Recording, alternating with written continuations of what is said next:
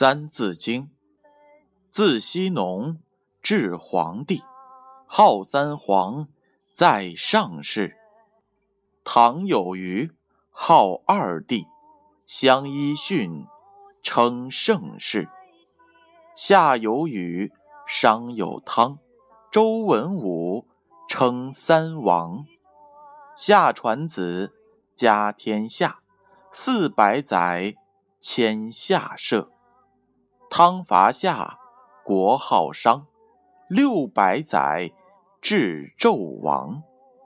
周武王始诛纣，八百载，最长久。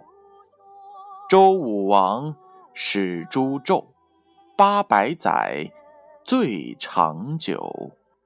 这句话的意思是，周武王起兵灭掉商朝，杀死纣王。建立了周朝，周朝的历史最长，前后延续了八百多年。启示是这样的：周朝的历史分为两部分，幽王被杀以前是西周，平王东迁以后是东周。从各朝各代的兴衰中，我们可以看出“仁政必兴，暴政必亡”的道理。这句话还有这样一则道理：我们知道夏的最后一任皇帝是夏桀，他暴虐无道，最后被周朝消灭了。而周朝的末任皇帝幽王，因为宠信皇后褒姒，也落得亡国的下场。有个关于褒姒的神话故事，已经流传很久了。据说。远在夏桀时，包城有天飞来了由神人化身的两条龙。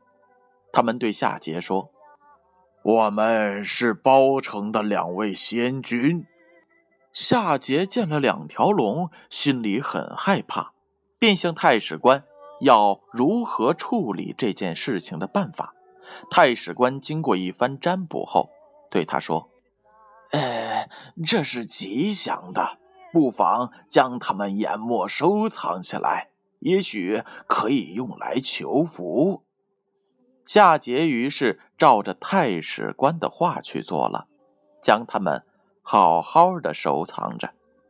过了九百年，也就是周厉王时，有天装着研墨的盒子不小心被打破了，从里面爬出了一只蜥蜴。